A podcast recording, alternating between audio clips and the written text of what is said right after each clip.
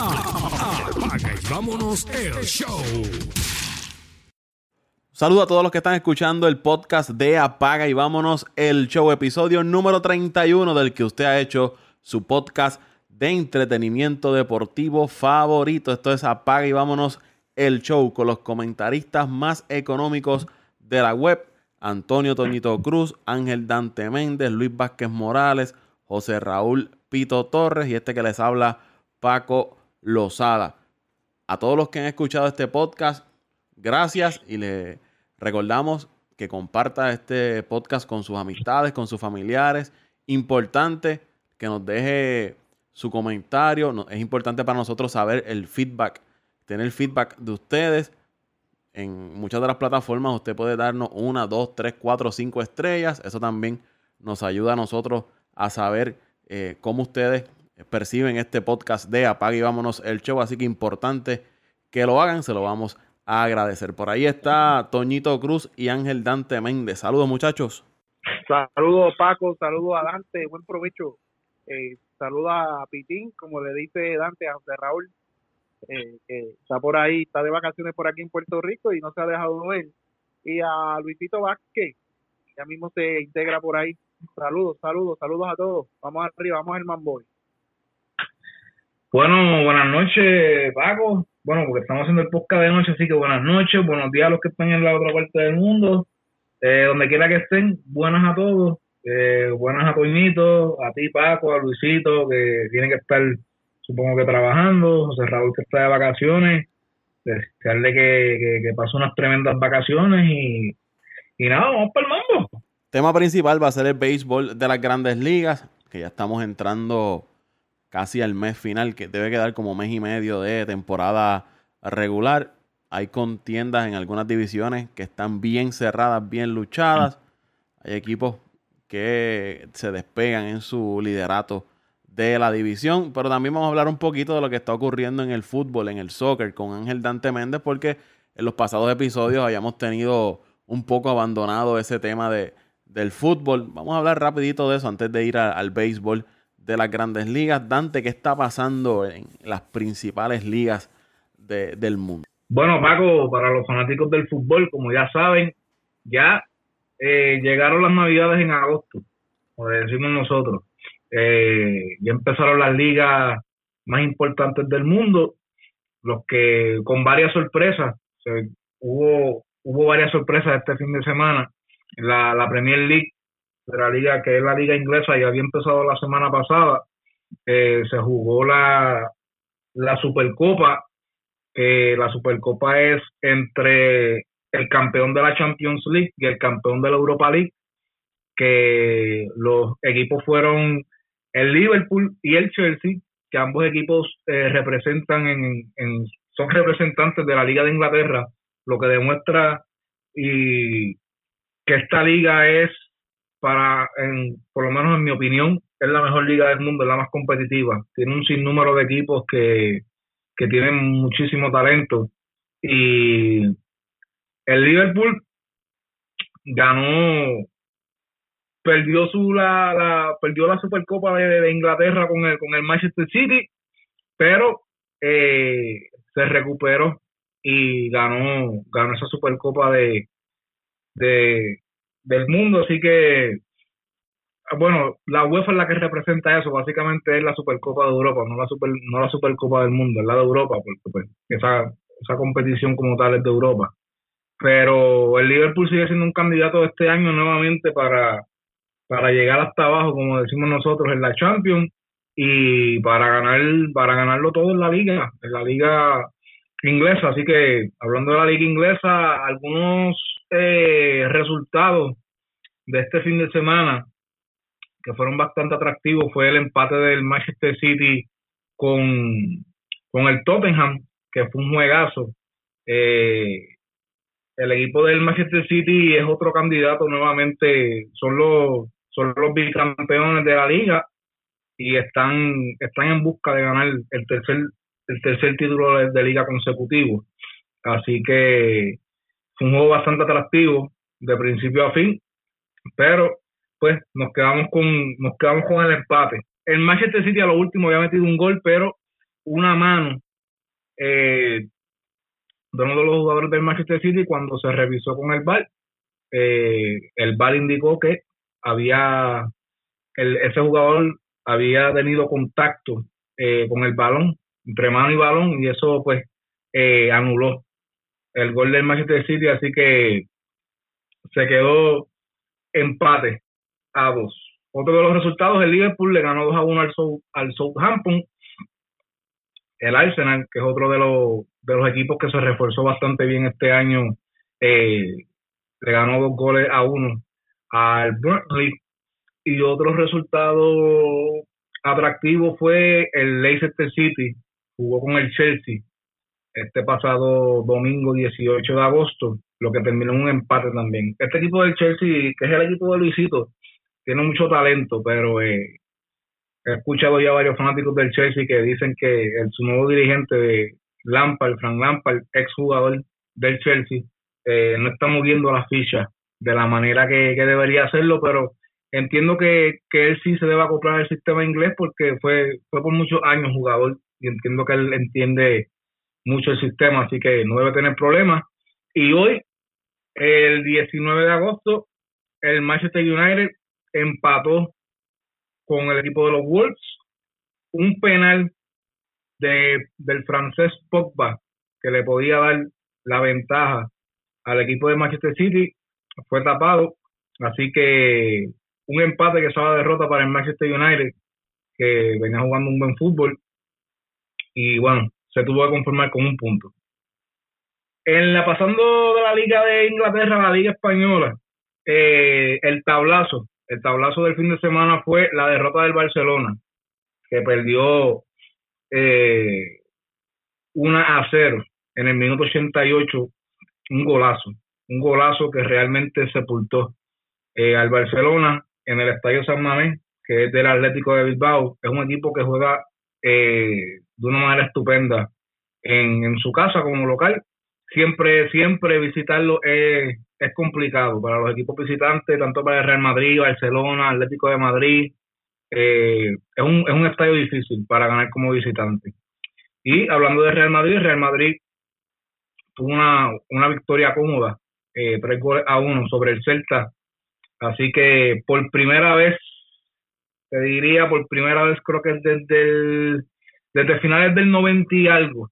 Eh, no, no tengo ahora mismo específicamente el número del 90 y algo, pero por primera vez el Real Madrid es líder. Eh, le saca por tres puntos sobre el Barcelona. Así que es un dato bien importante. Eso establece que por primera vez en, en, una primera fecha el, del Real Madrid le, le saca ventaja al Barcelona. Así que otro de los resultados atractivos el Valencia, que es otro equipo que tiene muchas probabilidades de terminar en las primeras cinco posiciones, empató con la Real Sociedad.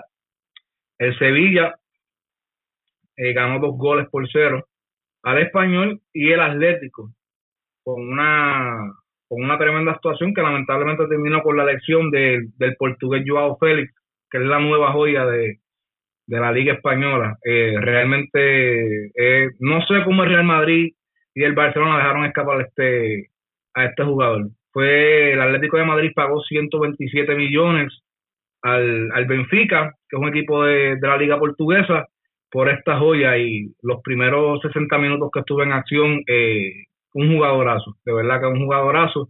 Lamentablemente tuvo que salir por lesión. Eh, los reportes dicen que no es eh, una lesión para preocuparse, pero tuvieron lo suficiente para salirse con la victoria, un gol por cero sobre el Getafe. Pasando de la liga española a la liga alemana, el tablazo para mí este fin de semana fue el empate de, mi equipo de Bayern de Múnich. Eh, visitó al Hertha de Berlín y se fue con un empate a dos goles, lo que pues lo que representa para nosotros los fanáticos del Bayern como una derrota, porque es un, es un empate que sabe derrota. Pero la buena noticia es que se incorpora por, por préstamo, llega Coutinho, lateral del equipo del Barcelona, fue cedido.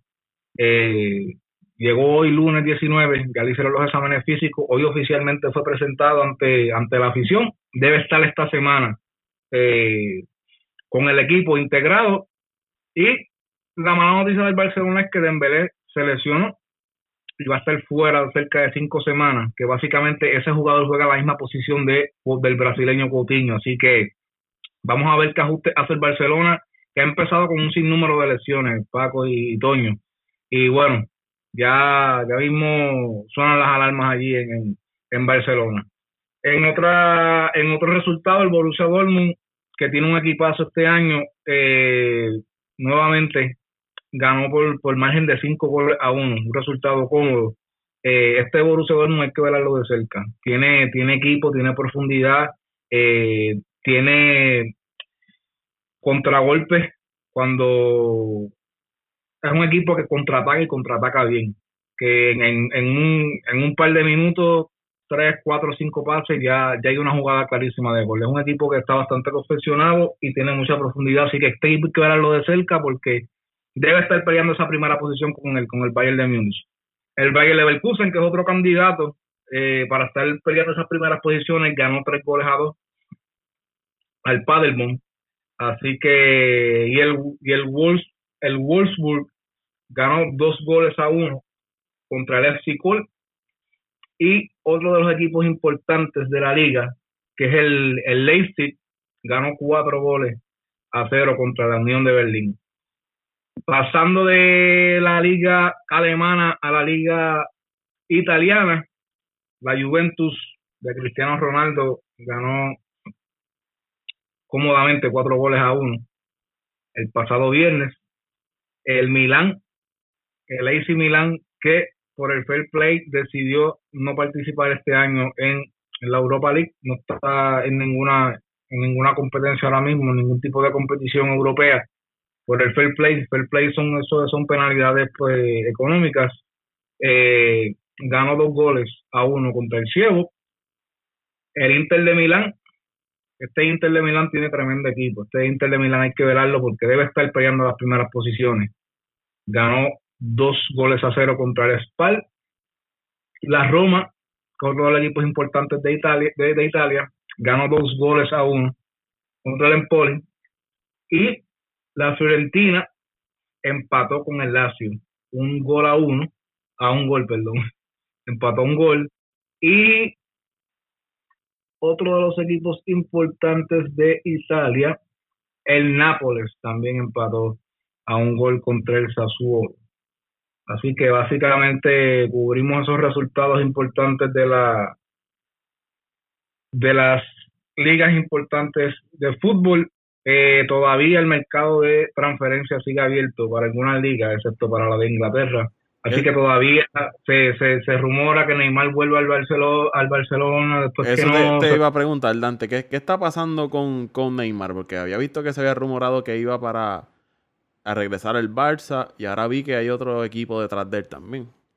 Real Madrid también está de Real Madrid está detrás de, de Neymar también. Eh, lo que se rumoraba era que iban a dar a Coutinho, el Barcelona iba a darle a Coutinho al Paris Saint Germain y le iba a dar dinero para que Neymar se, para que se hiciera la transferencia y Neymar volviera al Barcelona. ¿Qué pasa? Eh, Coutinho no quería jugar en, en, en Francia y por eso fue que el Barcelona lo cedió a Alemania, al Bayern Múnich. Y la segunda posibilidad era mandaba a Dembélé, pero ahora con la lesión de Dembélé básicamente no tienes un jugador que pueda reemplazar, porque estos dos jugadores básicamente juegan la misma posición de Neymar.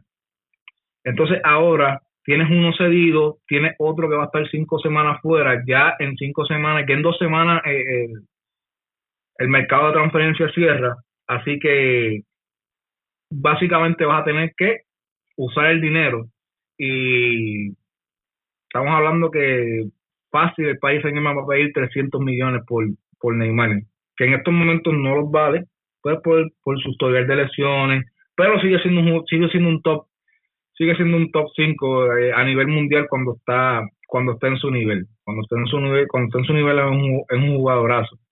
Pero eh, la, la, realidad es que el Barcelona también tiene problemas de fair play eh, tiene un sinnúmero de contratos eh, exagerados. Así que económicamente ahora mismo el Barcelona no tiene espacio. Si no es de esa manera, cediendo jugadores o vendiendo jugadores para poder comprar a Neymar. Así que realmente no se sabe. Sí se dice que Neymar quiere ir al Barcelona, pero una cosa es ir y otra cosa es que el club en el que tú estás decida bajar el precio o mantenerse en el precio, no ceder. Y la relación entre el país y el Barcelona ahora mismo no es la mejor en cuestiones de, de, pues, eh, de la gerencia. No, no están en la disposición de negociar. Así que vamos a ver en qué queda eso. También se dice de Dybala, que Dybala puede ir al PSG también. Esos son los rumores que se vienen desde la Juventus. Al parecer ellos sí quieren salir de Dybala y quieren traer a Mauri Caldi, que Mauri Caldi juega, es el argentino que juega en el Inter de Milán de la liga italiana también. Y bueno, siguen, se sigue especulando, hay muchas especulaciones, Paco, realmente, pero no, no hay nada concreto. Realmente se decía que Dybala iba a llegar al Manchester United y ya se cerró el mercado, así que ya no va a llegar. Se decía que Pogba iba al Real Madrid.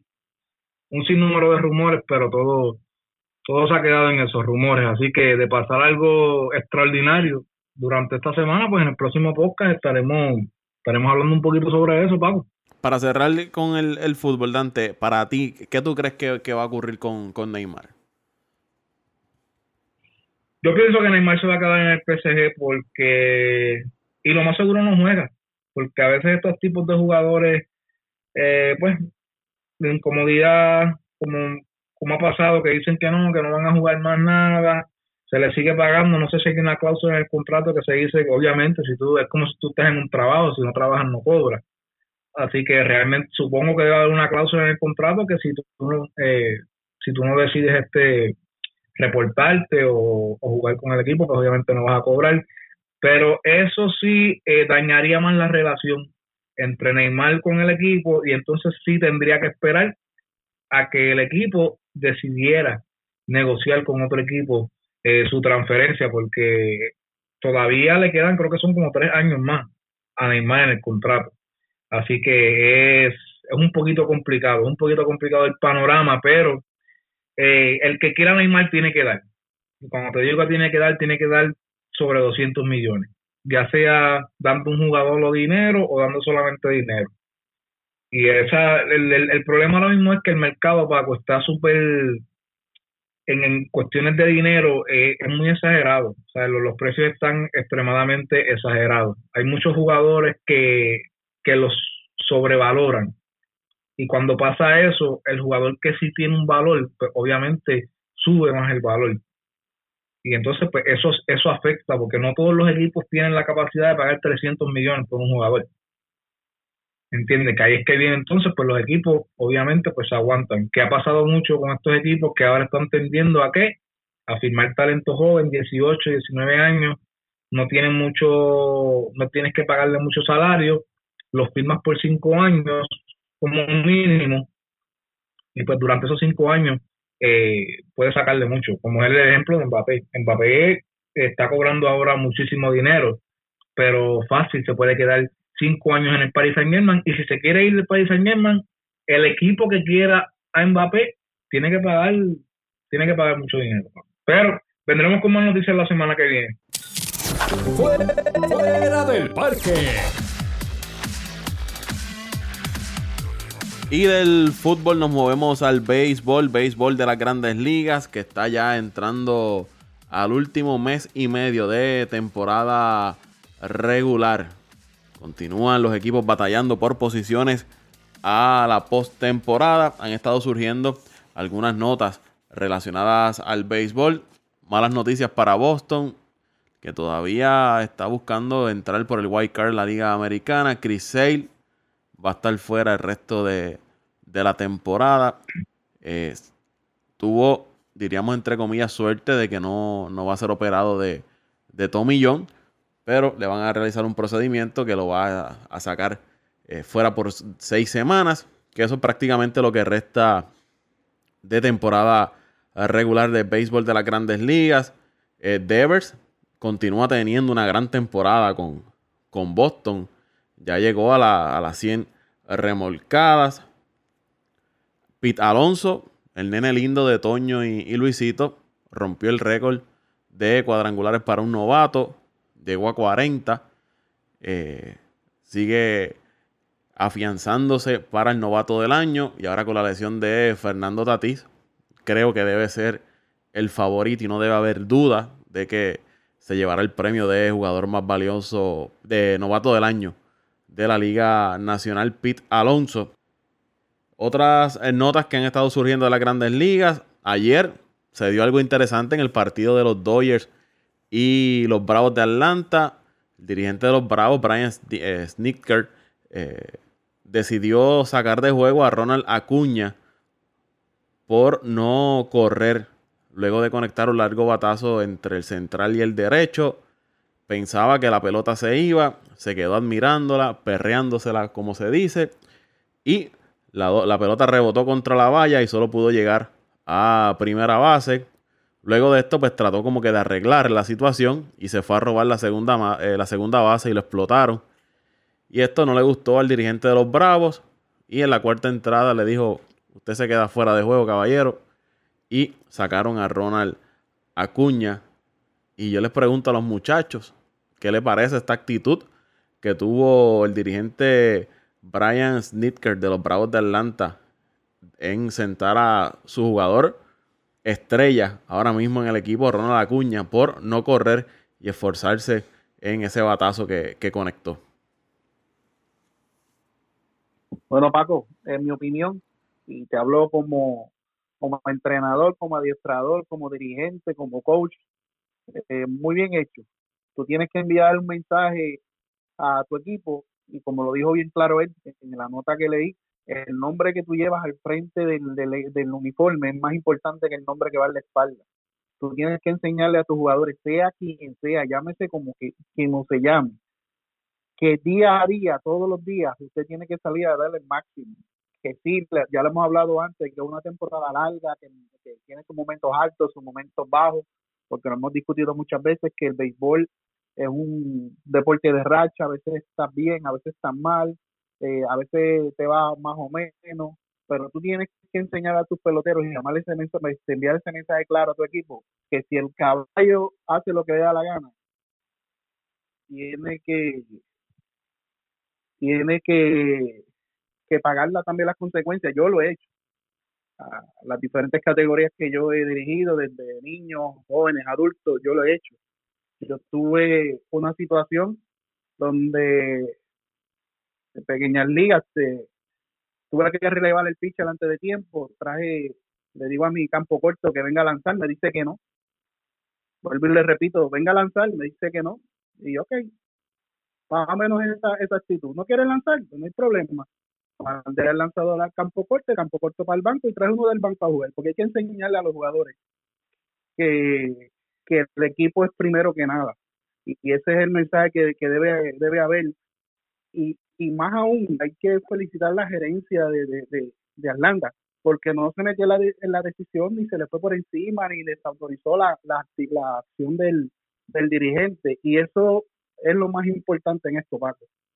Que la gerencia deja a su dirigente actual y mientras eso eso sea así, no van a haber conflictos ni, ni, malas caras, porque el dirigente debe tener todo el control de lo que es el, el, juego, de lo que son las decisiones de juego, de lo que es el control dentro y fuera y del terreno con los peloteros, porque el día que eso no pase, Paco, se forma la de San Quintín. Y, y, el, y el dirigente manejó muy bien a la prensa cuando le, le realizaron la, las preguntas de por qué la, la, decisión. Y él envió el mensaje. Él dice: Mira, esto tiene que correr, aquí tiene que correr, jugar duro todo el tiempo. Y lo que dice al frente en su uniforme vale más. Eh, vale más que lo que tiene el, su uniforme en la parte de atrás.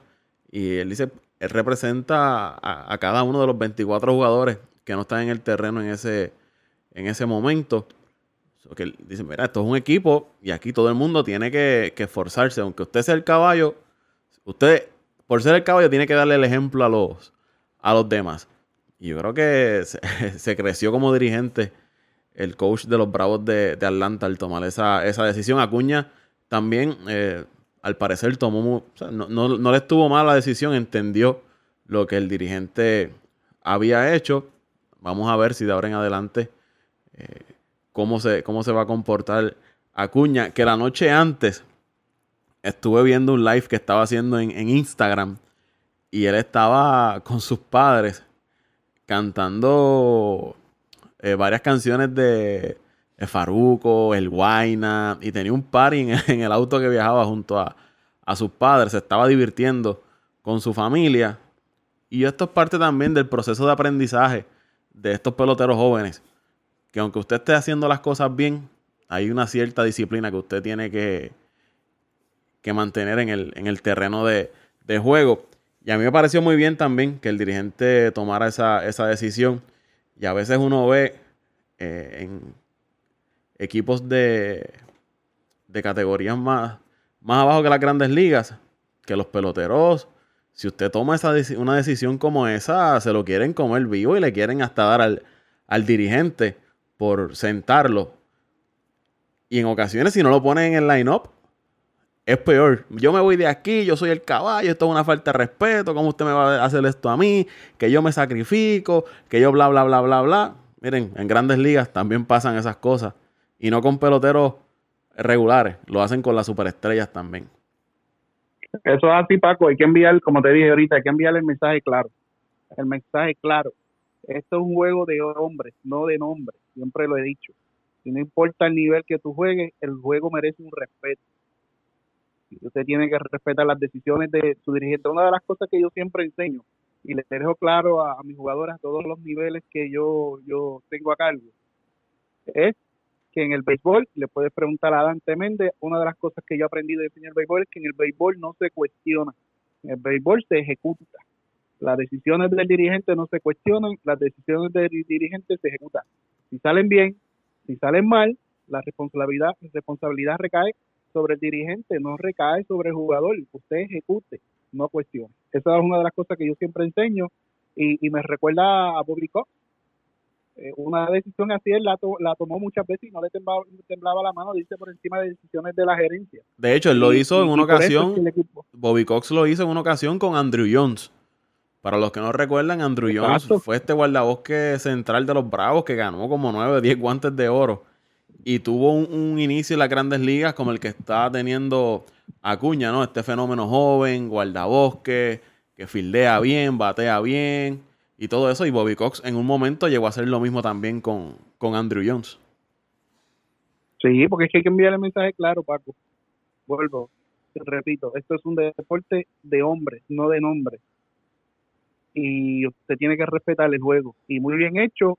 Y si lo tiene que hacer mil veces más, lo apoyo. Y, felicito a la gerencia de, de, Atlanta por no meterse en, la situación del parque. Que eso también pasa, Paco. Tú estabas hablando mucho ahorita de, hablaste de los peloteros que se molestan a, niveles más bajos de, de las grandes ligas porque no los ponen o porque los sacan de juego.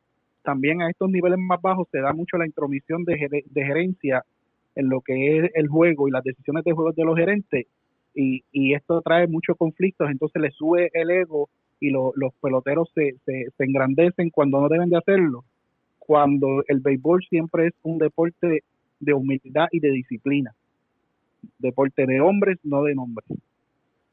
En ocasiones, ya para, terminar, como tú dices, el dirigente toma una decisión, pero si la gerencia o el dueño del equipo, por el otro lado, está en contra de lo que está haciendo el dirigente, ¿qué mensaje tú vas a llevar al, camerino? Dice, pues mira, si el dirigente que es el que está aquí, el jefe que viene siendo el dueño, dice otra cosa, pues yo tengo que estar con el jefe porque ese es el que me paga, no con el dirigente. Eso, eso es como tú contratar a un gerente para administrar tu tienda y el gerente amoneste a un empleado porque no hizo su trabajo, porque no está produciendo, porque tuvo un acto de, indisciplina y, venga el dueño de la tienda y desautorice al gerente. O sea, como que no hace sentido. Y eso mismo es el, el, el, dirigente, el manager. Es el gerente al que tú le encomiendas la administración de tus jugadores, de tus empleados. Vamos entonces a lo que ha estado ocurriendo con, los equipos. Los Dodgers, 82 y 44, siguen abusando en el, en el oeste de la Liga Nacional y en la Liga Nacional eh, completa. Dieron 22 cuadrangulares en esta semana que pasó. El equipo de, de los Dodgers, Clayton Kershaw, ha comenzado a lanzar como el Clayton Kershaw del pasado. Perdieron la serie contra Atlanta, pero lograron, cerrar la, semana eh, muy bien. Y los últimos 10 juegos han ganado 6. la ventaja que tienen los Dodgers en esa conferencia del oeste ahora mismo es de 18 juegos y medio sobre los gigantes de San Francisco que se niegan a, morir. Los, los, gigantes hicieron varios cambios en, el trade deadline, pero se mantienen ahí luchando por clasificar en el, en el wild card de la Liga Nacional. Todavía están a tres juegos y medio detrás de Filadelfia, los Mets y Milwaukee, que todos están a dos juegos de Washington y los Cubs de Dante Méndez. Los Cubs de Dante han logrado mantenerse a pesar de que el relevo le ha fallado en varias ocasiones, pero están ahí en la pelea. San Luis de los últimos 10 han ganado 7 y están como líderes de la división central de la Liga Nacional. Toñito, tus Mets se enfriaron cuando fueron a Atlanta, pero volvieron otra vez a, la carga y se mantienen dos juegos eh, detrás de esa posición de, del wild card. Y esta semana van a tener una semana complicada.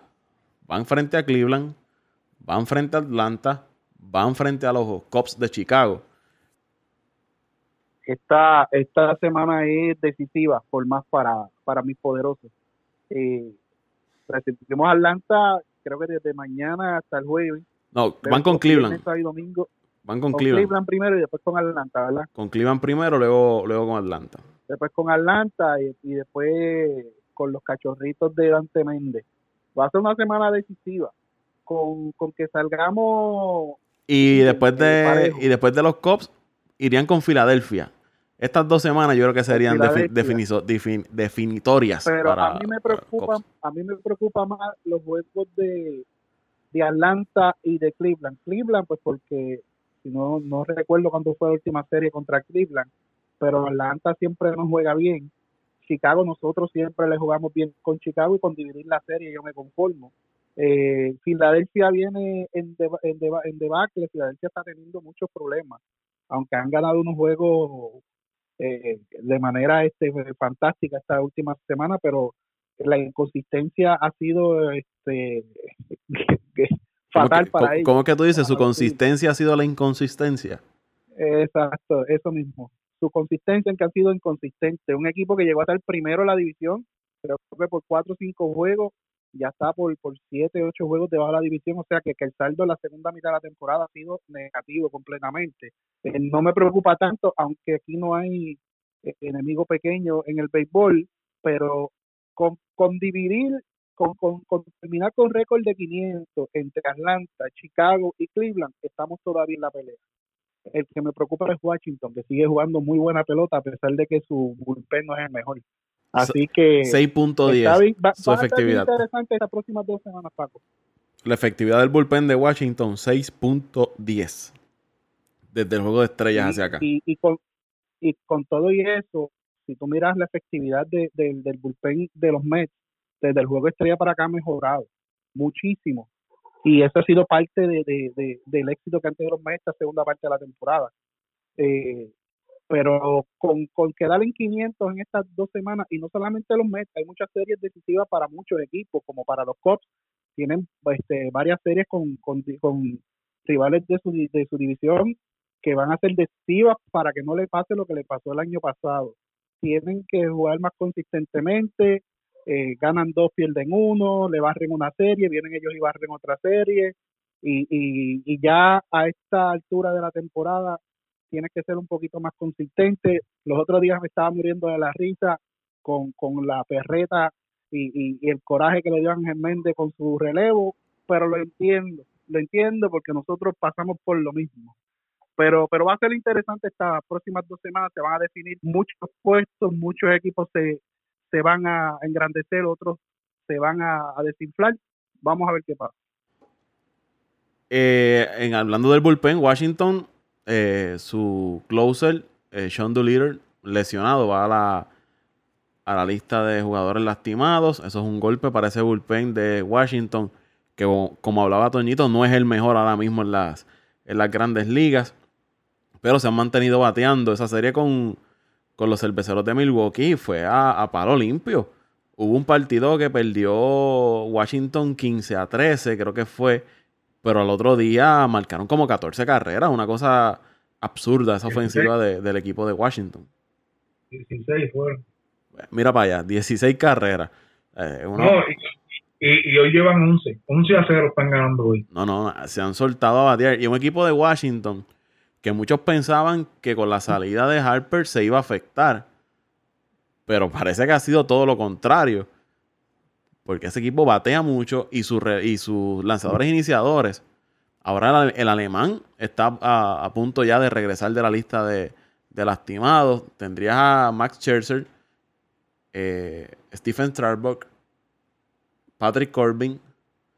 Tienes tres buenos iniciadores que te pueden hacer el trabajo. Y si esa ofensiva sigue así, eh, Washington hay que contar con ellos. Y, y ustedes saben que cada vez que, que yo estoy viendo un juego de mis bravos y, y pierden y estoy pendiente a lo que está haciendo Washington, que ya están a cuatro juegos, a cinco juegos y medio de, de Atlanta.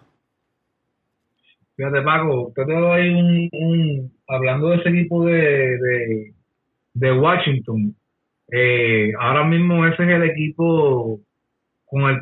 Esa es la morena con la que nadie quiere bailar. Porque realmente ahora mismo es un equipo que está. O sea, estamos hablando de los pasados, de los pasados podcast, el equipo que venía ganándole.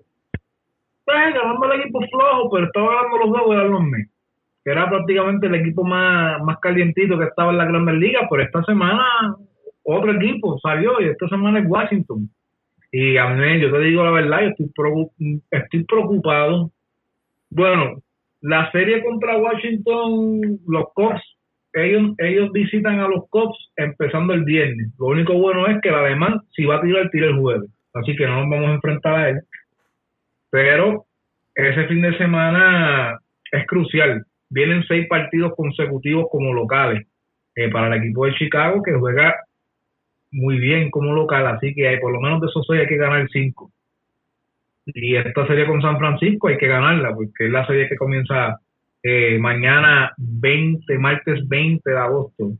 Así que hay que ganar esos tres partidos y de entonces hay que fajarse con, con el picheo y con, con la ofensiva que tiene ahora mismo este equipo de Washington y de no ser por actuaciones como las de Acuña, eh, Pete Alonso, Bellinger, Jelish, eh, habría que poner a Anthony Rendón en esa conversación de jugador más valioso, porque está teniendo una temporada magistral. Básicamente cuando Harper se fue, lo que se decía era dónde se va a quedar este bateo, porque Anthony Rendón es un jugador que no ha sido consistente como tal y este año realmente, este año ha cumplido con las expectativas. Este año él es el jugador ofensivo importante junto con Juan Soto de esa ofensiva de Washington. Así que de no ser por esta, por, por estas actuaciones individuales de estos jugadores que antes mencioné, él debería, debería estar en considerado eh, como uno de los jugadores más valiosos, pues, o ahora, ahora mismo se está viendo el resurgir de, de, de Washington, que era lo que, lo que muchos de nosotros esperábamos, que este equipo volviera nuevamente y cayera, se metiera en la pelea, porque tiene equipo. Tiene, bueno, sí, el problema de todo es el relevo, pero tiene, tiene el material para estar, para estar compitiendo con, con, con muchos equipos en esa liga nacional. Rendón, eh, Oye. Rendón ahora, va- en no sé si es ahora al concluir la temporada o la próxima, eh, es agente libre. Y con esta temporada que está teniendo, el equipo que lo quiera va a tener que soltar mucho dinero. Estamos hablando 318 de promedio, 27 cuadrangulares, 97 remolcadas, 88 anotadas.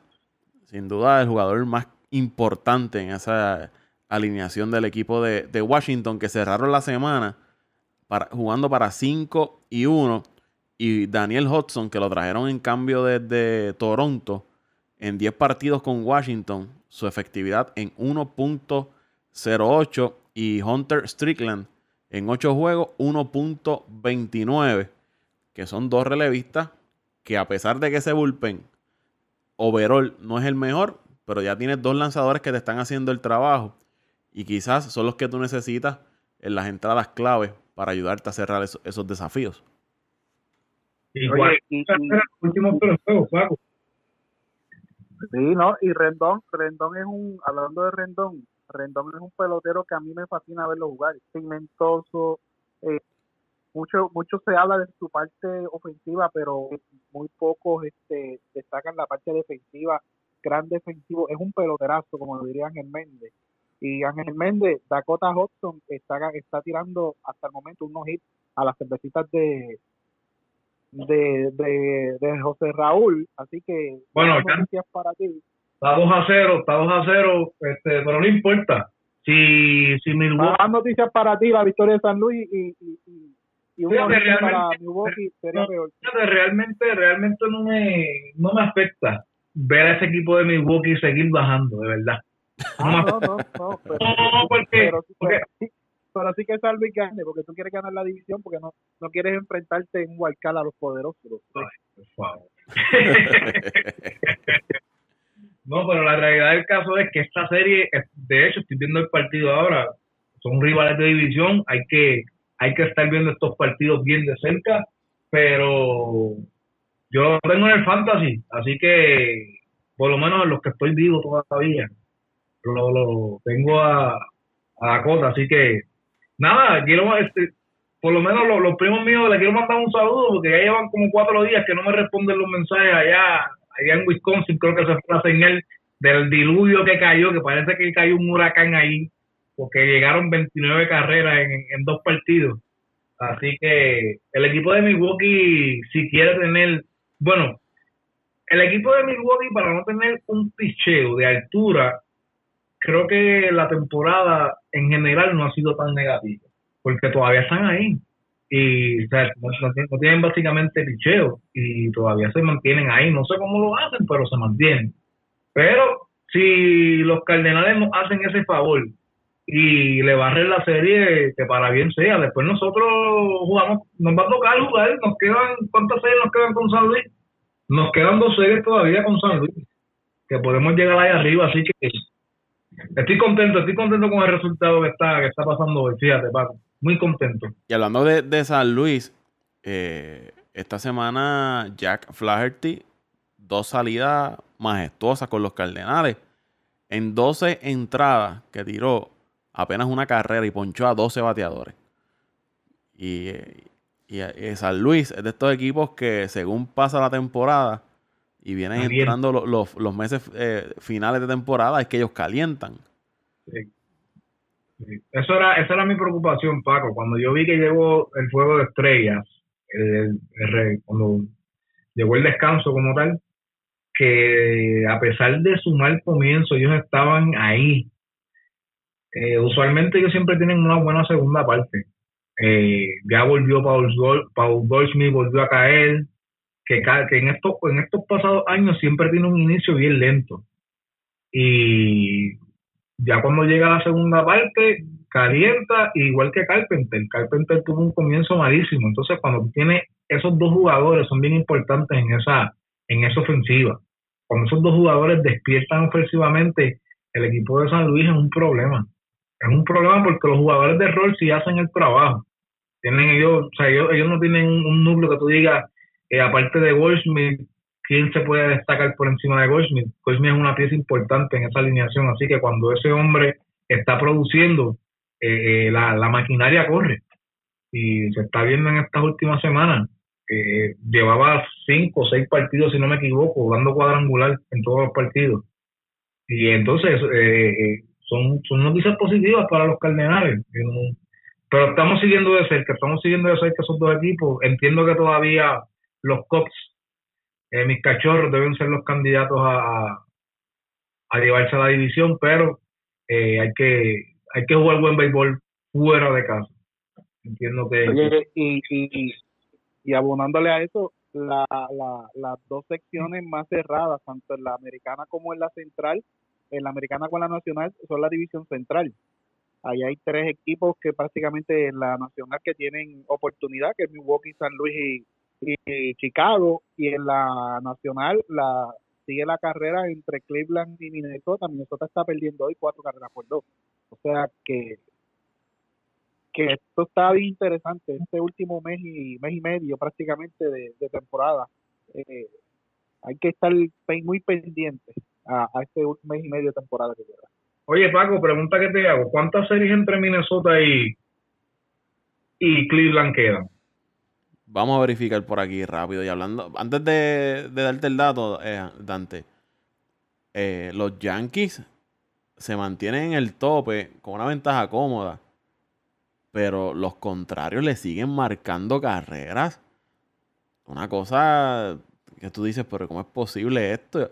Esta semana 34 carreras le llegaron a marcar a ese picheo de, los Yankees. Me parece que fue entre la serie de Cleveland y la serie anterior. Que dice, pero ¿cómo es posible que ese equipo pueda ganar una serie de postemporada con, con todas esas carreras que le están marcando? Mira, Paco, lo que yo te había dicho hace, hace algunas semanas atrás, eh, ahora mismo tú estás dando un dato que los fanáticos de los Yankees no le están prestando atención, porque, se, porque siguen acumulando victorias. no importa, pueden ganar 20 a 19, 18 a 17. Y ahora mismo la fanaticada yanquista no ve en realidad el problema que hay en su picheo. Cuando lleguen con Houston, no tienen oportunidad y ya llevo mucho, y, eso fue, y fue antes de que firmaran a Zach Greinke. Aún sin Zach Greinke, yo me tiraba el salto. Porque, mm, bueno, no es que sea imposible, pero, porque en el béisbol puede pasar de todo, pero como pinta el panorama, es bien difícil que Justin Belander y Gary Cole pierdan, dos juegos en una serie. Es, difícil. perder dos juegos corridos con esa ofensiva que tiene Houston, eh, de verdad que el panorama, el problema de Houston es básicamente también el relevo. El relevo de Houston lo han machucado. Lo han dado en estas últimas semanas también. O sea, no, no es muy santito que digamos. Pero tú tienes un buen núcleo de inicialistas, tienes un buen núcleo ofensivo que los Yankees sí tienen un núcleo ofensivo para irse de tú a tú con cualquiera, ahora mismo en el béisbol, pero acuérdate que, que el deporte consiste en dos partes, ofensiva y defensiva. Y si cuando la ofensiva no te funcione y tu defensiva, que en este caso pues defensiva, pues hablamos del picheo, no te produce, no todo el tiempo el equipo te va a producir 10 carreras por juego. Va a llegar un momento que los bates se van a enfriar que tienes que ir, que tienes que eh, jugar el béisbol pequeño para que los jugadores que están en el eslón puedan salir del eslón con, con qué sé yo, un toque, una jugada de hit and run, crearla. Y ahora mismo no se refleja porque estamos en temporada, pero cuando llegue una playoff, que hay que se separar los niños de los hombres, todas esas deficiencias, deficiencias, perdón, que tiene el equipo de los Yankees, el no inicialista se van a ver. Se van a ver. Y ahora los Yankees, el, fin de semana, de, estamos grabando este podcast hoy, lunes 19 de, agosto, el 23, comienza una serie entre los Yankees y los Dodgers de Los Ángeles. Eso debe ser una serie bien atractiva para usted ver eh, durante el fin de semana de, de béisbol de las grandes ligas, Dodgers y Yankees. Debe ser un, puede darle a usted una métrica de, cómo están estos dos equipos cuando, cuando se enfrenten este fin de semana. Sí, es atractivo. Realmente es un... Pues, hubiese sido, de los Yankees tener un, un buen picheo, hubiese sido interesante ver una serie mundial entre los Yankees y los Dodgers. Realmente es bien, es bien atractiva, pero no el escenario no pinta bien para los Yankees. Todo puede pasar, todo puede pasar. Puede pasar que pues el picheo endereza en playoff, nadie sabe. Pero ahora mismo como se ve el panorama, no creo que no, no creo que, podamos soñar. Solamente es un sueño, una imaginación de que a los Yankees y a, y a los Dodgers jugando una serie mundial. A Cleveland y, Minnesota le quedan seis juegos. No vayan muy lejos. seis juegos. No vayan muy lejos que ya yo ya yo escucho a José Raúl y a los fanáticos de los Yankees, como yo le digo, esto es un anticipo de la Serie Mundial. Esta serie entre los Dodgers y los Yankees es un anticipo de la Serie Mundial.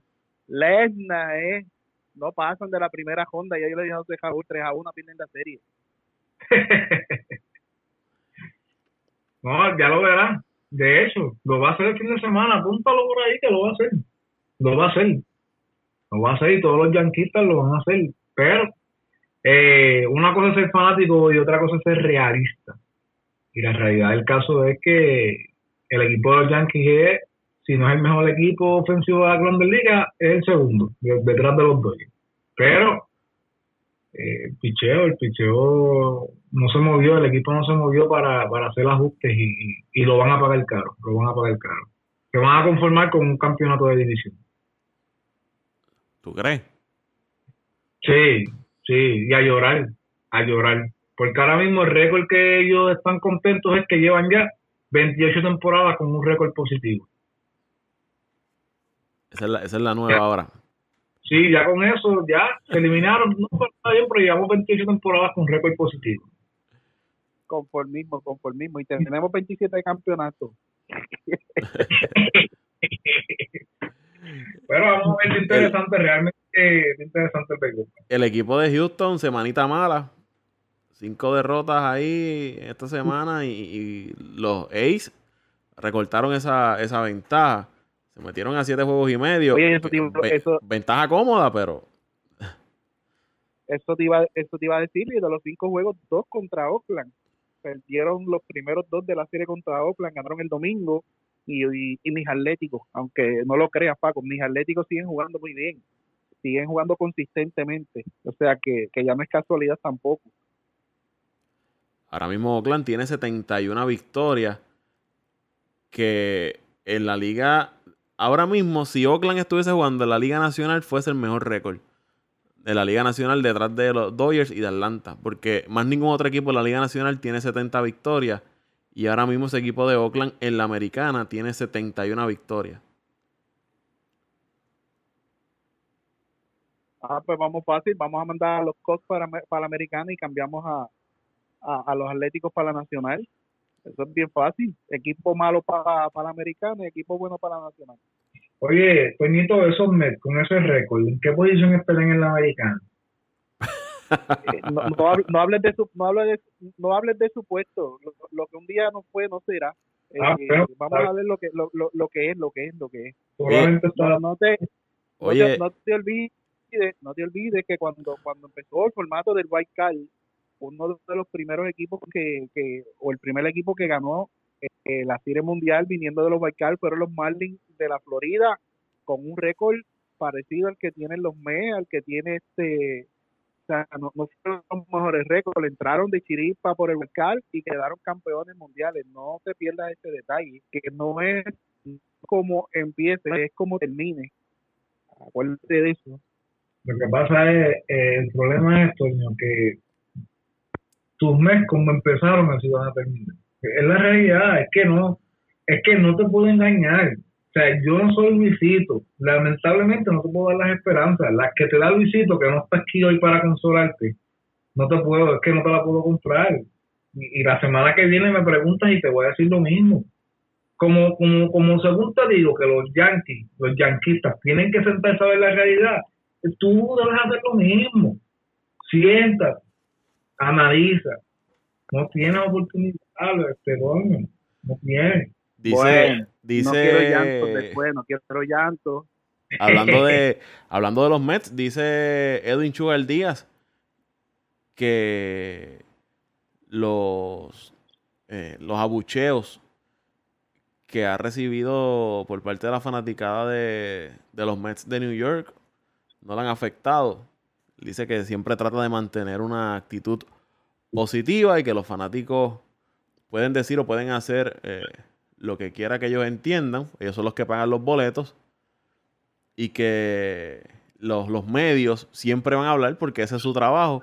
Pero que los abucheos no, no le dice Edwin Díaz que no, no le afectan los abucheos que está recibiendo por parte de la fanaticada de los Mets de Nueva York. Sin duda, Edwin Díaz no está teniendo la mejor temporada de, de su carrera. Le están bateando muy Oye, bien. y aún así, aún así lleva, lleva 25, 26 salvados. O sea, en una mala temporada lleva 25, 26 juegos salvados, lo que llevan otros eh, cerradores de otros equipos en sus temporadas regulares o buenas. O sea, mala en, el sentido de, que la efectividad ha subido y, y, el whip le ha subido, pero no es desastrosa. Viene siendo una temporada promedio para cualquier otro cerrador. Lo que pasa es que la temporada pasada los números de él fueron extraordinarios y las expectativas era de que repitiera la temporada pasada o semejante. Pero una temporada eh, mala la tiene cualquier pelotero, un año malo lo tiene cualquier pelotero. Malo sería si el año que viene repite una temporada como la de este año. Y, y, y, y mayormente bueno, yo que he visto los juegos, prácticamente la mayoría de los juegos de los Mets. Si, si te gusta la tortura. De control, de, de, comando de los picheos. Sabemos que te ¿Ah? gusta la tortura, que sabemos que te gusta torturarte viendo no, el juego de los Mets. los juegos, gane o pierda, yo me, los, yo me los disfruto. Como tú, como tú te disfrutas y, y, y, peleas con los bravos cada vez que el bullpen le bota un juego, así mismo yo disfruto y, y braveo con los Mets. Pero hemos notado que tiene problemas en el comando de sus picheos. El slider, que es el, el alma letal de él, no le está no le está siendo tan efectivo como el año pasado o en años anteriores. La recta sigue sigue fuerte, pero como hablábamos en podcast anteriores, ya, ya a este nivel tú no puedes depender tanto de las rectas, aunque tienes 98, aunque tienes 100 millas, porque los peloteros hacen, los bateadores hacen los ajustes para la recta a la velocidad que sea, y lo puedes pasar dos veces, pero tres veces no los vas a pasar con la recta, y si no tienes un lanzamiento eh, adicional o alternativo y tu lanzamiento fuerte no está siendo efectivo, pues estas son las consecuencias, pero es una temporada eh, mala, pero no desastrosa y no mala. Yo diría regular, 26 salvados, no es una temporada mala. Ahora, lo que pasa es que las expectativas eran mucho más altas y aún así eh, ha logrado salvar 26 juegos, este, seamos también un poquito justos. Y, y yo estoy y yo estoy más que seguro que cuando sale a cada vez que se trepa la loma y, y le encomiendan a hacer un juego o, a tratar de mantener un juego empate o, o, cerrado, él va a dar el máximo. Ningún pelotero de ese nivel va a jugar para hacer las cosas mal. Todos van a dar el máximo porque ese es su trabajo. Tú siempre vas al trabajo a dar el máximo, pues ellos van a dar el máximo. Y, y no seamos un poquito injustos saliéndonos de, de fanatismo, sino viendo el pelotero ha sido una temporada regular, no ha sido una temporada desastrosa. Lo que pasa es que las expectativas eran mucho más altas. No, yo, yo entiendo, Toño, añadiendo a lo que tú dices, que esto es bienvenido, bienvenido a Nueva York. Bienvenido a Nueva York. Él no va a ser ni el primer pelotero, ni el último pelotero que algún equipo de Nueva que, que algún equipo eh, de Nueva York abuchea. Pasó, ¿cuántas veces no pasó con Alex Rodríguez en los Yankees? que lo abucheaban, el jugador más caro que había en aquel momento, cuando no estaba produciendo. Pasó con, con está pasando con Edwin Díaz ahora mismo. Eh, estos abuchean a Harper en Filadelfia.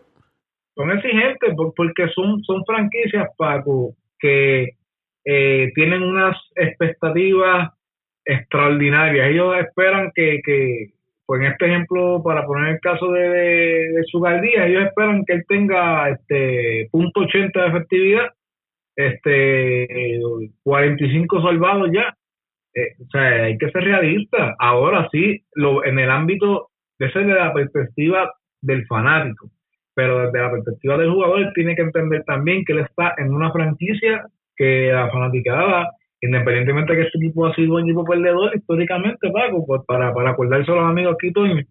Pero es exigente. Ya, siempre viene, siempre viene a minimizar que quede prestigio, Dios mío. O sea, te digo yo que, que, que, si, que si no está tirando la mala, no está tranquilo. No, pero mira. Y, y gracias, gracias a Dios que los fanáticos de los Mets somos un poquito menos agresivos que los fanáticos de los Yankees. Llegué a ser en el Yankee Stadium y hubiesen tirado hasta con lata de cerveza.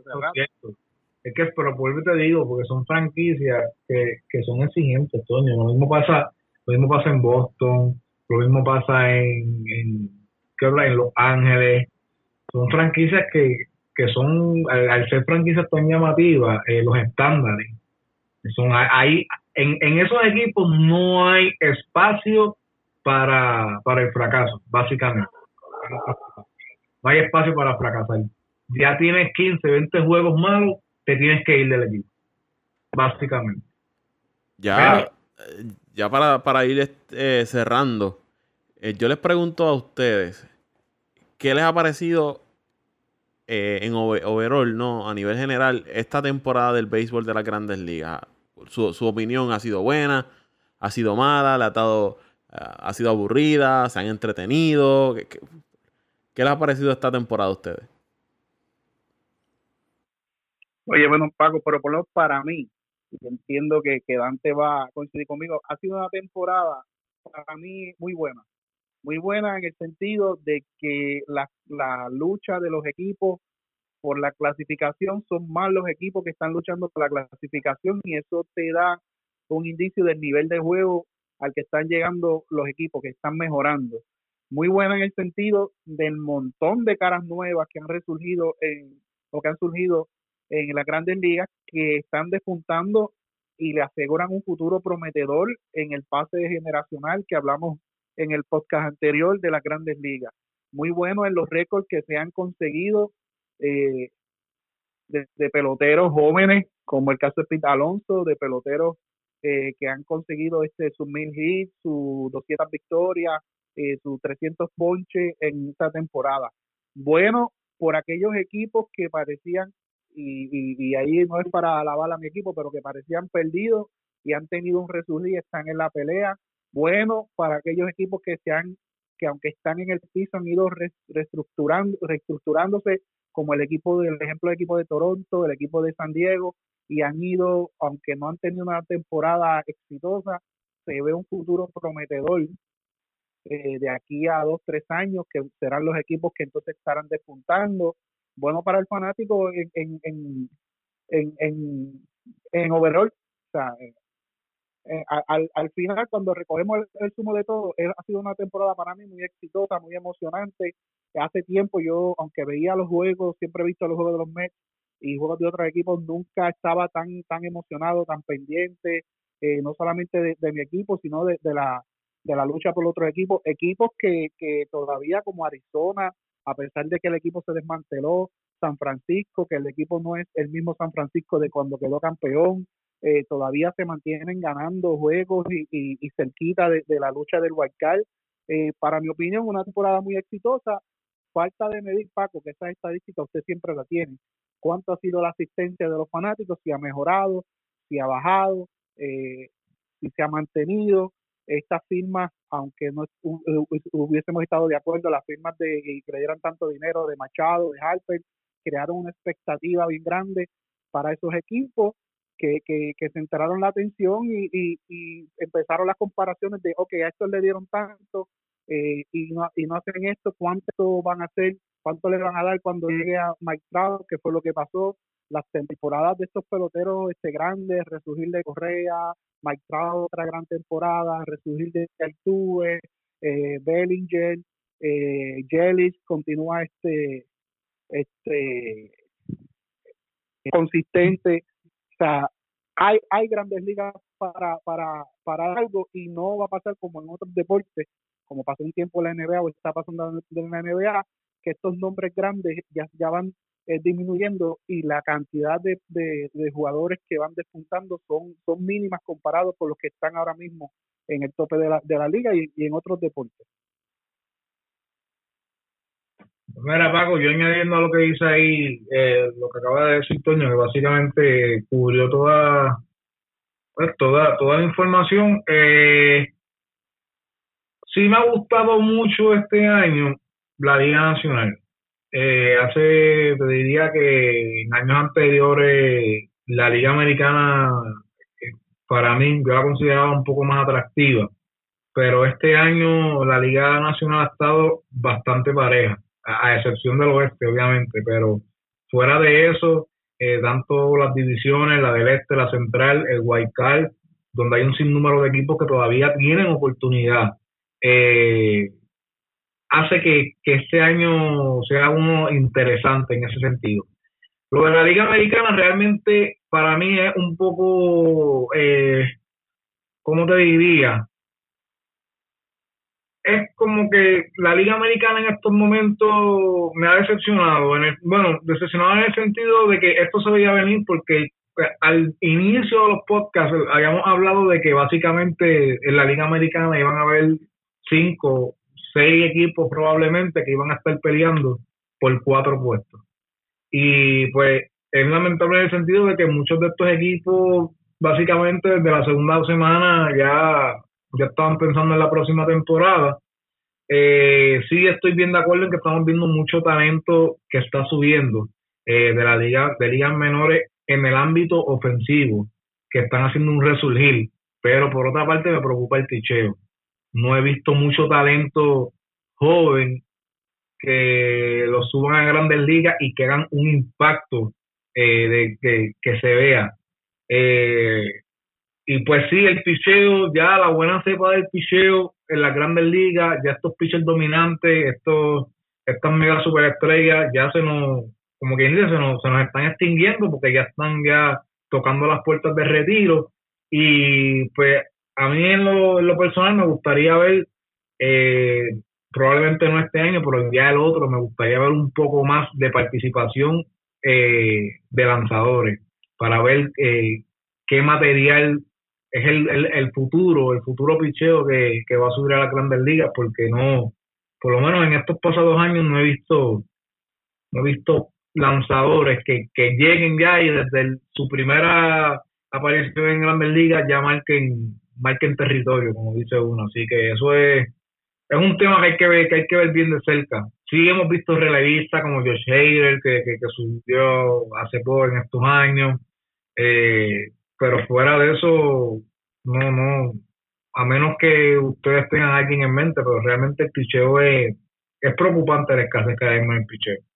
Ustedes dirán, ¿y por qué Paco nos pregunta esto hoy? Que la temporada todavía está, no, no ha concluido. Y es que, no sé si ustedes recuerdan a un lanzador, eh, posiblemente Toño sepa quién es, lo, lo, se recuerde del Gus Gossage. ¿Sabes quién es Toño? Sí, sí, sí, lo, sí, sí, lo recordamos. Él dice que, que ya no puede ver más el béisbol de las grandes ligas. Que esto no es, eso no es béisbol, eh, no se puede ver porque las estrategias del juego, lo hermoso del juego, todo eso se ha ido. Que el béisbol ahora es un juego de video. Fue una entrevista que hizo para el USA Today él dice que es una competencia de cuadrangulares prácticamente todos los días. Y entonces Lupineda, que fue un dirigente exitoso en las grandes ligas, dice que, que, que solamente lo que los peloteros quieren hacer ahora es el, el, launch angle de, a la hora de batear, que hacen los parques más pequeños. Y lo que la gente quiere ver es cuadrangulares. Nada de corrido y bateo, nada de robarse bases y que por eso ellos han dejado ya de, ver el béisbol de, las grandes ligas. Eh, eh, es cierto, en parte es cierto, el béisbol ha cambiado mucho, ha, cambiado mucho Paco, pero eh, también entiendo que pues que según va pasando el tiempo, sí pues tienen que, que, que haber ajustes para, para el futuro, como por ejemplo ahora que están, que llevan desde años bregando con que es muy que son muy largos los partidos, los slides en segunda, los slides en home. Eh, pero es como estábamos hablando ahorita, que estábamos hablando con Toño de otro tema, pero es como él dice, a veces la gente no, es difícil que, que cuando tú quieres implementar algún tipo de cambio, la gente a veces como que no, no los quiere aceptar porque no se rehusan, eh, se quieren quedar con lo, con lo que ya está establecido. El ser humano pues es reacio a cambio. Exacto. Entonces, a veces sí funciona, a veces no funciona, pero de la única forma que tú puedes eh, evaluar si funciona o no funciona, pues obviamente es intentándolo. Pero sí, ya no se ven los equipos eh, provocando jugadas ni nada de eso. Esto, acuérdate que estos jugadores están cobrando millones y pues la gerencia dice, bueno, este se te está cobrando, se está pagando para que para que produzcas y probablemente a mí un no me llama la atención que hagas un toque de boda, porque aquí vinieron los fanáticos a verte batir. Probablemente es el pensamiento de muchos de los eh, de los gerentes o, miembros de, del staff de los equipos de grandes ligas. No sé si probablemente puede ser mercadeo, como, como dice Luisito. Puede ser muchas cosas, realmente. Pero sí, a veces... No, sigue, pues, pues, puedes ir, puedes ir. Sí, no, no, y, es cierto, es cierto, él tiene en parte razón. Yo, por lo menos, yo soy amante de, en parte de lo que es el, béisbol romántico, el béisbol de estrategia. Yo siempre digo que el béisbol es como un juego de ajedrez. Tú tienes que ir anticipando la jugada que te pueda hacer tu contrario para entonces establecer tu estrategia. Eh, tú tienes que ir estableciendo tu estrategia juego a juego, entrada a entrada, picheo a picheo. Yo, yo soy amante de esa parte del béisbol, pero también entiendo que el juego tiene que evolucionar.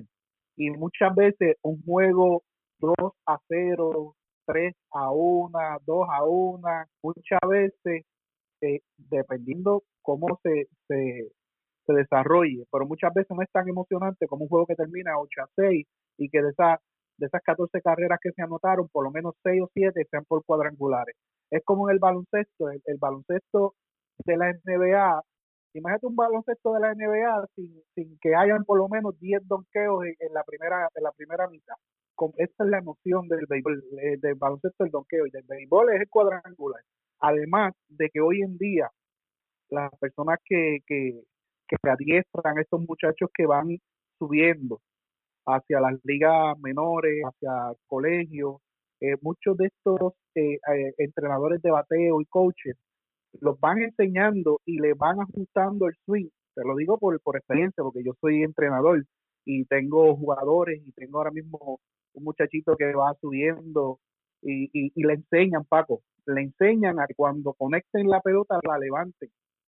Porque, porque, y ahí la observación que yo siempre he, hecho es, cuando tú has visto en tiempos anteriores, la década, primera parte de, los, de la década de los 2000, de los 90, de los 80, ustedes que son menos, menos viejos que yo, eh, a lo mejor no se acuerdan, pero esta década de los 80, de los 90, esta década de los 80 a los 90, cuando usted veía un pelotero bateando 1.90 con 30 cuadrangulares y jugando todos los días?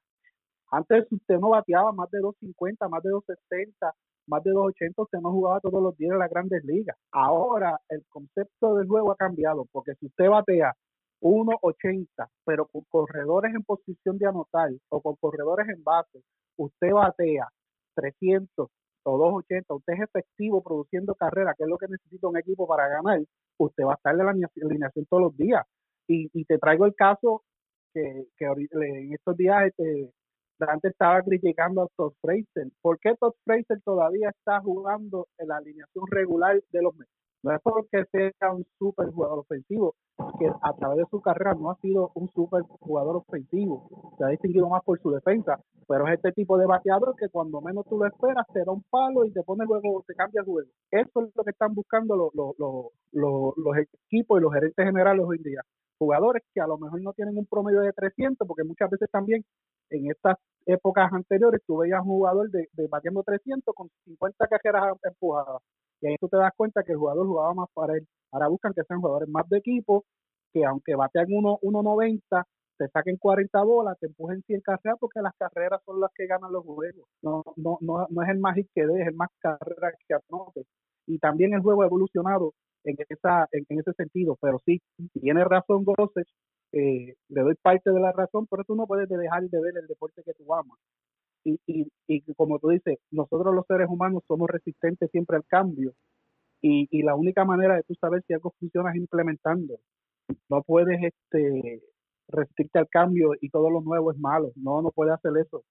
Yo estoy de acuerdo que, que y, y, me encanta el juego romántico, pero también tenemos que aceptar que el juego tiene que evolucionar, porque una de las mayores quejas que siempre ha habido de béisbol es que es uno de los deportes que menos evoluciona o había evolucionado o que las reglas se han mantenido las mismas por, por cientos de años o, por décadas. Y ahora que estamos implementando los cambios, que lo estamos haciendo más atractivo para atraer esas nuevas generaciones que hemos hablado en muchas otras ocasiones de que le gustan las cosas más rápidas, las cosas inmediatas, ahora también estamos criticando.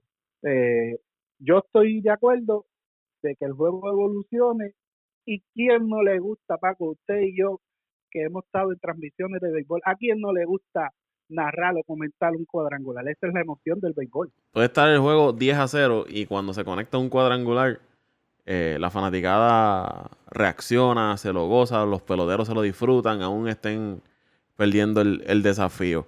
Y Gossage estará criticando el béisbol y él dirá que ya no ve el béisbol, pero que no se le olvide que fue el deporte que lo hizo famoso, del que vivió por muchos años. Y es medio raro que usted ahora le esté dando la espalda al deporte que lo hizo famoso a usted. Nos tenemos que ir. Ya hemos llegado, yo creo que sobrepasamos el límite de este podcast de Apague y vámonos el show. Mira, antes de Paco, por ahí está Luisito que dijeron que se sea hola, bendito. ¿Quién?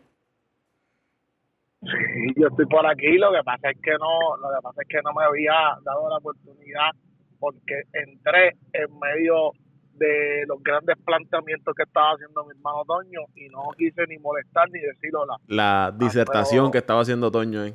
No, oye, oye, oye, oye, usted tenga, no tengo de verdad que, que, que punto por punto eh, dejó claro eh, su modo de pensar. Oye, no, no, eh, para nada lejos de lo que debe ser y, y totalmente cierto, de verdad que sí que te felicito Toño por todo eso que dijiste, yo sé que se están despidiendo, lamentablemente por, por, situaciones personales y de trabajo no pude entrar un poco antes, eh, un abrazo a todos los que nos van a escuchar, o a los, ¿verdad? los que nos escucharon y a ustedes siempre un abrazo grande.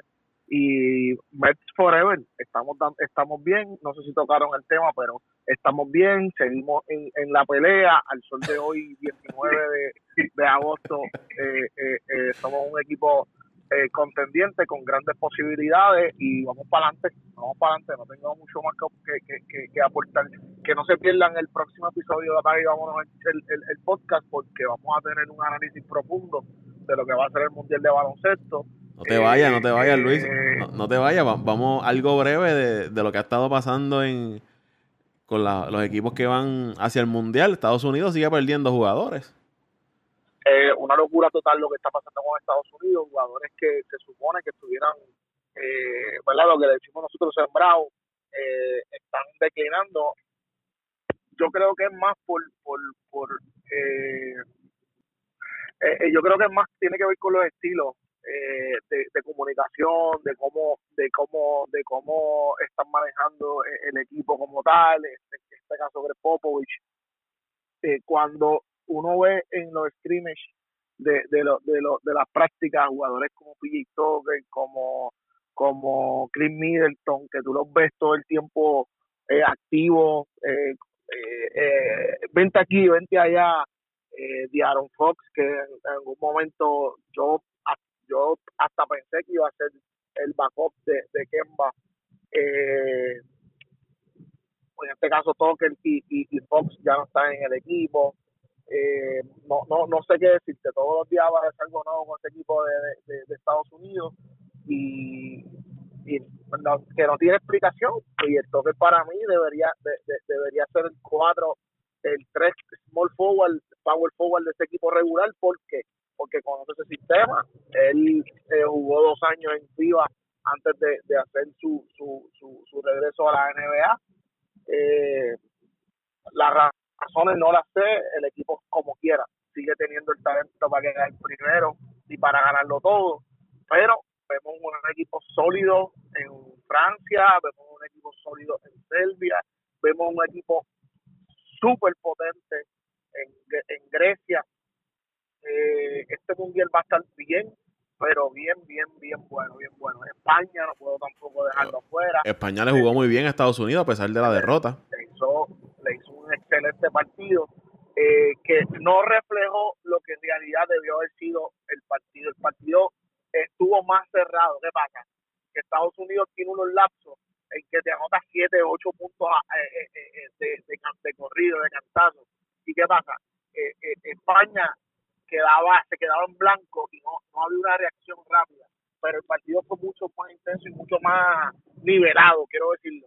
Eh, a lo mejor no se reflejó los nueve puntos que, que, que tuvo de ventaja, pero eh, un, un, partido bien nivelado, donde España literalmente rotó a todas sus, a toda su plantilla y eh, su equipo regular, su cuadro regular, eh, yo no creo que ya hayan llegado a 20 minutos cada uno. Así que, que, esto, eh, desde esa perspectiva puedo puedo dejar, puedo ya ir viendo la, la, la tendencia de que vamos a ver una España descansada y una España teniendo un, un roster agrandado. ¿Qué quiero decir esto? ¿Qué, quiero decir con esto? Que vamos a, los, en los tercer, cuarto, cuarto, vamos a poder ver jugadores que a lo mejor tú no piensas que van a estar jugando en este momento dado. Pero como, como este equipo de España tiene un nivel tan, tan, tan elevado, bueno, al punto de que Ricky Rubio posiblemente no sea el, el regular y la gente me diga, que pero tú estás loco. Oye, Sergio Yul tiene, yo creo que, que Sergio Yul, no sé si, no sé si mejor, eh, eh, es el mejor Poingal, pero a nivel de calidad y de lo que puede hacer y IQ, para mí es el mejor Poingal del planeta ahora mismo, eh, por, por su calidad, por lo que le da a, al juego, de, al juego colectivo de España. Oye, que, que si empiezan con Ricky Rubio, pues nada, Ricky Rubio y, y, y que qué diablo, se puede acoplar mejor a las tendencias y a los otros equipos. Pero Sergio Yul, tú, tú, tú tener a un jugador como ese viniendo del banco, oye, eh, eh, eh, tú guiar un McLaren y sacar un Ferrari de tu, de tu, de tu, de tu marquesina. Así que, que, que, es bien interesante, oye, que no, José no está en la línea, pero pero eh, los antetocompos eh, si uno es difícil, ver los tres a la misma vez jugar y ver que pasen en, una rotación los tres, eh, está bien duro y los tres están fuertes, son súper atléticos. Eh, Grecia está muy bien, Grecia está muy bien. Eh, y luego de unos análisis que estuve haciendo, viendo los rosters finales, que ya están casi los cortes finales, oye, Grecia está para semifinales, ¿sabes? Luis, ya el compromiso está tenemos que hacer la próxima semana o a finales de, esta el, podcast dedicado al Mundial de, Baloncesto China 2019. Que va... Oye, Pago, y quiero decirlo en este, quiero decirlo en este podcast porque después van a decir, ah, que se está cogiendo con las tendencias y, y, y, y no, a mí no me gusta eso. A mí me gusta siempre desde un principio dejar las cosas claras. Japón es un equipo que posiblemente no pase a que no pase a, la siguiente ronda. ¿Por qué? Porque literalmente no tiene ningún equipo tan tan tan sólido. No tiene un equipo tan sólido como como como ¿verdad? Como otro como otros equipos eh, en este mundial, pero pero pero pero Japón tiene un jugador bien especial, Paco y Toñito y, Dante, que yo creo que estaba también por ahí. Japón, sí, Japón las tiene todas las de perder, todas de perder, porque tienen a Turquía, a República Checa y a Estados Unidos. A República Checa pueden hacerle algo, pero Turquía y Estados Unidos yo creo que están en otro nivel. Pero a lo que iba, eh, Japón tiene a un jugador sumamente especial, Paco. Se llama Yu Ichimura. Va a jugar con Washington Wizards el próximo año.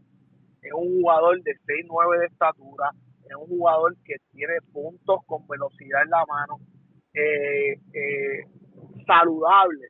Este chamaco eh, puede hacer diferencia en cualquier equipo y ya en estos primeros partidos que tuvo de, preparación para el mundial no ha bajado de 30 puntos por juego eh, 10 rebotes, 7 asistencias, un jugador completo. Y me dirán, ah, pero eh, no tiene más nadie.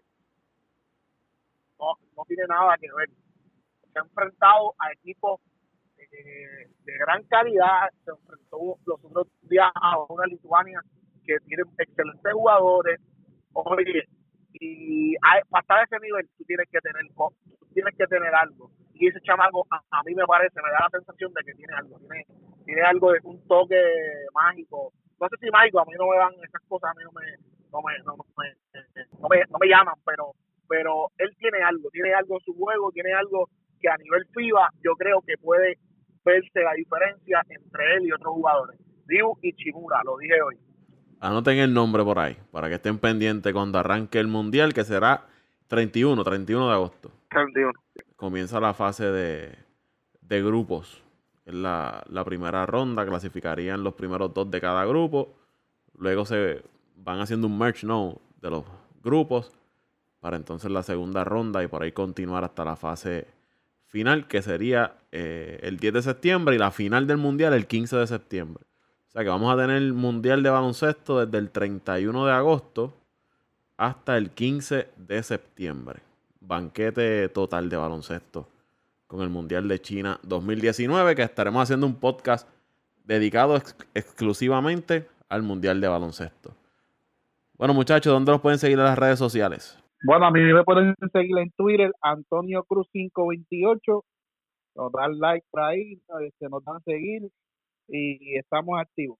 Bueno, me pueden seguir en Twitter, Mendiciano underscore 89. Ahí nos pueden encontrar interactuando y cambiando, eh, comentando en los estados de, Luisito, los tweets de Luisito y de Doñito.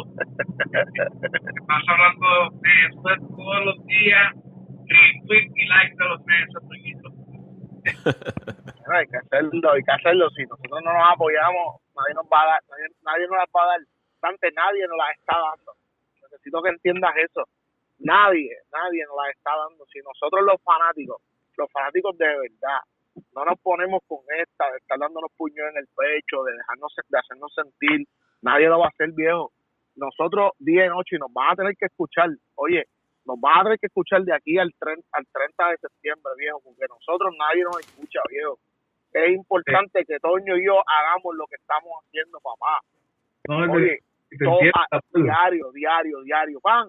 Y creo, y creo, y lo digo seriamente, creo que estamos callados, estamos respetando bastante la, la, la, la, la, la, por lo menos yo estoy respetando bastante las redes y eso.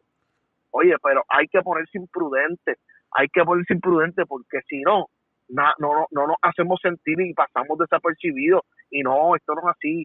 Los poderosos son una franquicia de dejarse sentir todo el tiempo, papá. Y así lo tenemos que hacer y así lo tenemos que hacer ver. Me pueden seguir en Pasión por el Deporte TV, eh, Facebook, Twitter, Instagram, y estamos gozando familia. Un abrazo, gracias Paco. Eh, nos apuntamos para para el podcast de, del Mundial. Me encantó esa promo, de verdad, Luisito, tremenda promo, maldita sea. ¿Qué promo? a mí me siguen en Twitter en arroba Paco Lozada PR. Recuerdo a, a, los que están escuchando el podcast, compartirlo con sus amistades, con sus familiares, dejarnos sus comentarios. Eh, dependiendo de la plataforma donde usted nos escuche, siempre le da la oportunidad de, dar un, rating al, podcast. Una, dos, tres, cuatro, cinco estrellas. Para nosotros es bien importante que usted lo haga porque así nosotros sabemos dónde estamos parados ante ustedes. Hasta el próximo episodio. vámonos el show.